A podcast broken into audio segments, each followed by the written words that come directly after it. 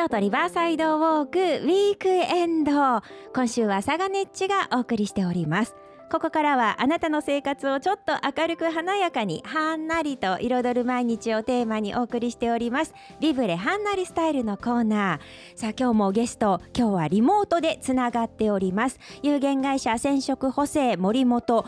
そして着物のお手入れ師でいらっしゃいます森本圭一さんです。森本さんおはようございます。おはようございます。今日もよろしくお願いいたします。はいよろしくお願いいたします。はい、森本さんはね、あのドクター K の着物メンテナンスという、もうあええのすごいね、しっかりあのブログにあの、書いていただいているんですけど、そこからですね、私たちにあのぜひあの着物のお手入れについて教えていただこうということで、ラジオでおかあのお話を伺っております。今日もよろしくお願いいたします。よろしくお願いします。はい、今日はどんなお話でしょう？はい、今日はですね、はいあの水性の染み落としの仕方をちょっと解説いたします。お、水星、あのーはい。えーっと水でないと落ちませんのでね。うんうんで水を使うというのはもう非常に危険で、まあ私はあのーエンドユーザーさんにはお勧めはしてないんですけども、どうしても家でやられるとかいう方とか、えーそれと応急処置の場合に備えてちょっと、えーお伝えいたします。ます。えー水での危険というのは、えー水はですね、あのーえー絹は水に濡れると繊維が水を吸って膨らむんですよ。でこれをこれをあの防潤と言います。あ防のはい、ー膨張の棒と、はいえ、ーあのえーと潤うという字で、えー防潤。これは繊維が膨らみます。はい、で、あのー摩擦に弱くなります。これで摩擦をすると、はい、あの繊維の表面があの削れて起き上がってあの毛羽状になるんですよ。つまり、えー斜めから見ると白くね子が吹いたようにこれはあの色が剥げたんではなしにええ生地が起き上がった状態で傷なのではあもう治らないんですよ。あ、そうなんですか。はい。へでえあのだからあのーこすらずに抑えろとか叩けとか言うんですけど、まあうん叩くというのもあの危険なのでこれちょっとあのー後ほど説明します。で。あのとにかく水性のシミは本当に家庭ではなぶってほしくないんですけどもでん我々のところではもうこの30年40年ぐらい前から水圧ガンで上から吹きつけて下から、えーバキュームで吸い取るというそういうような設備でみんなあのほとんどがやっておりますので我々プロの中では生地染めを傷めずにあのシミだけを完全に取ることができますので、まあはい。あのープロにお任せ願いたいんですけども、うんはい、えーとにかく家で触られるとこう摩擦で白くなる、うん。あの汗をよくかたあのかく方が背中の帯下とか、はい、えー両脇にねはい。白くなるというのは、はあ。汗で生地が着物が濡れてはい、擦れ合うんですよ、あはの帯と背。中のね、はい、えー摩擦で擦れます。はいで、時々ね、汗をかいたから、塩が増えたから落としてほしいというふうにおっしゃる方がおられますけども、これは塩ではなく、すれなんですよ。そうなんですか。はい。はい。いだから、一度すれるともう治りませんので、そこはね、油状のもので押さえたりして、はい、あの、毛羽状になっている繊維を上からそっと押さえたりするという、そういう方法で、まあ少ししかマシになりませんけども、色でこれを乗せてごまかすと次汗かかれた時にまたこの色が帯につく恐れがありますので、まあ、色で直すというのは非常に、えー危険だということでね、まあそういうことでえーはい、だから、えー摩擦はもうすごく危険なんですよ。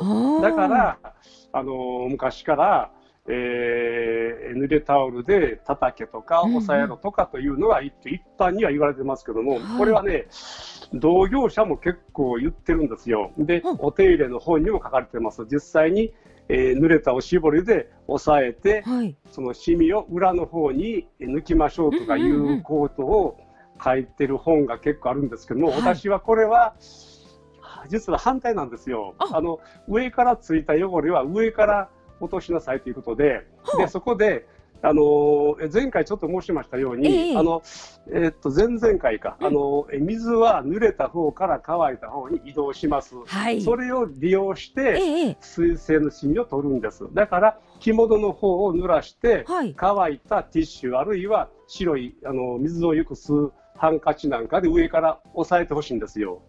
上に吸い取らせるんですね。はい、そうそうそうそうそうそう。で、しあの必要以上にあの着物を濡らすと、はい。今度は濡れた範囲内でシミが横に広がっていきますから、うん。横に広げず、下にも落とさず、上にあの吸い取らす意味でも、あの少しずつ少しずつ水で濡らしていって、まあ、あの上から、えーティッシュなり、乾いたティッシュなり、乾いたハンカチで吸い取っていくわけなんです。それをまあ繰り返していくのが、まあ、応急処置、まあ、家でできる範囲、はい。それからね、専門業者に持ち込まれたらいいんですけども、本当はね、ええ何も触ってない方がいいんですけども、たね。ええ。うん、あの外でね、食事の席でね、はい。どうしてもね、あのーなんかがついて、まあ、はいソースとかなんかがついて、うん濡らすとかの場合だったら、あまず、まず乾いたティッシュなり、ハンカチなりで吸い取らして、それから、もうこれ以上取れないっていうところで、そこで初めて水で、あの、シミの着物の方を濡らして、はい。上からまた乾いたもので吸い取らすんですよ。はあ。それがそれが、えードクター K のやり方です。はいドクター K 流です。はい。で。はい。他のね、ええ他の同業者は大体あの最初はね乾いたもので吸い取らすまではいいんですけども、はいはいそこからこれ以上取れないと、濡れたもので、はい。今度はし下に乾いたものを置いて上から濡れたものでトントンと下に落としなさいという方法をまあまあこれ一般的には言われてるんですけどね、それってね例えば相良さんがええ。クッキーを食べててね、クッキー食べではい。あのうん。あのええー毛足の長い絨毯の上に落としたとしましょはい。ね。あら、それを相良さんははい。足で踏んづけて粉々にして下に埋め込んで、これえー？見えなくなったでしょっていうか、あるいはクッキーを拾い上げるかの違いなんですよ。いや、ものすごいわかりやすかったです、今の。絶対拾いますよね。もう、拾い上げますよね拾い上げます、拾い上げます。うんなんとかして拾い上で上からげます。上から水ではい下に落とすというのは、その落ちたクッキーを足で踏んづけて粉々にして下に落として、これ見えなくなったでしょ？というのと大して変わらないんですよ。いやちょっと私、あの これはちょっと極論ですけどね、まあはいわかりやすく言えば、あの置き換えればそういうなことなんですよ。あそうですか。はいだからい一は見表から見ると見えなくなるけど、もう残ってるということですよね。実際は裏の方に、ほんでそれがあの例えば一重の着物とかで、うんあの裏側に乾いたティッシュなりを当てて、うまく移動できればいいんですけどね。はい。でも、わざわざ下に落とすよりも、やっぱり上からついたものを上から取る方が早いんですあよ。そうですよね。クッキーを拾い上げる方が絶対簡単で。そうですよね。落と落としてね、押し込めて裏から出すなんてものすごく難しい。そうそうはい。そうそう。あの手でパンパンと叩いたらまだクッキー食べられますもんあそうでね。すよね。足で踏んづけて粉々になったらもう食べられませんから。本当ですよね。はい。はい。あのね、はい。えーよくね、例えば宴会場とかホテルなんかで、はい。そのお酒をかけられた、ワインをかけられたとか、うんまあ、うちはまあ直すんですけどね、はい。このね、2年前に私、それに遭遇したんですよ。私が、あの大きな居酒屋で昼間ね、はい。あのえ仲間4人と、えー食事してると、まあ、それ昼間だったので、厨房に近いところで食事してたんですよ。はいそしたら、厨房から大きな音がして、頭の上からソースが降ってきたんですよ。あなんか、ソースの鍋の中に何か落とされて、それが天井に上がって、上から降ってきて、降ってきてね。うんで、あの4人のうち私だけが、そのソースがつかずに、はい。あとの3人があの着物着てる女性の頭からあの着物にそのソースがかかったんですよ。当然、はい。当然あの本人たちはおしぼり目の前におしぼり拭こうとするええ私はそれを即座にストップさせる、うんまずややめとけとはい。こ今日はもう僕は全部これちゃんとやるからということではい。でその話が済んだ後あのまず写真撮りなさいとはい。写真を撮ってそれはね私がねあの、フェイスブックにビフォーアフターに投稿するつもりで写真撮れって言って、まあ写真撮ったんですよ。はい。そうしたら次はもう慌てて、そこのお店の従業員さんが、はい。おしぼりをたくさん山盛り持ってきて拭こうとする。ちょっはいと待ってください。え私は着物の染み抜きのプロですから、ちゃんとやりますから待っててくれと。はいい。うことで、ええで、そこで初めて店長さんを呼んでお話をして、ちゃんとお金を請求しますからということで、はで、翌日私が朝から作業をしているときに、その店長さんから電話があって、ええ。保険で対応しますから、はあ。まず写真を撮ってビフォーアフターの写真撮ってくださいと。でビフォーの写真は昨日ねその昨日というかその現場で撮ったから、まあまあ、ええ。大丈夫だと。ええ。ということであの保険請求でちゃんとあのねあの私が請求した分はそこのお店は保険で対応されましたのでで私が今申し上げたい一番大事なことははい。こんな時にはしてはならないこえとこんな時にはしなければならないことということではい。こういう場に遭遇したらええ。まず何もせずに写真を撮りなさいということです。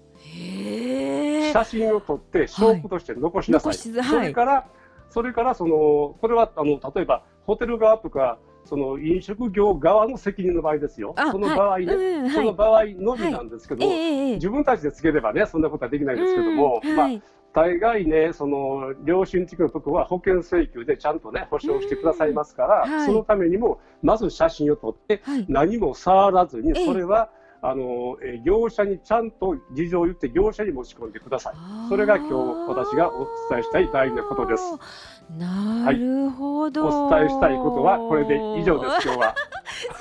も のすごいあの分かりやすかったしそして意外でした、そのやっぱり何かこうかけられたりとかしたらまず何か落とさないとって思って、はい。おしぼりできっとね今までの皆さん拭いてらっしゃったと思うんですけど、じゃないと、はい。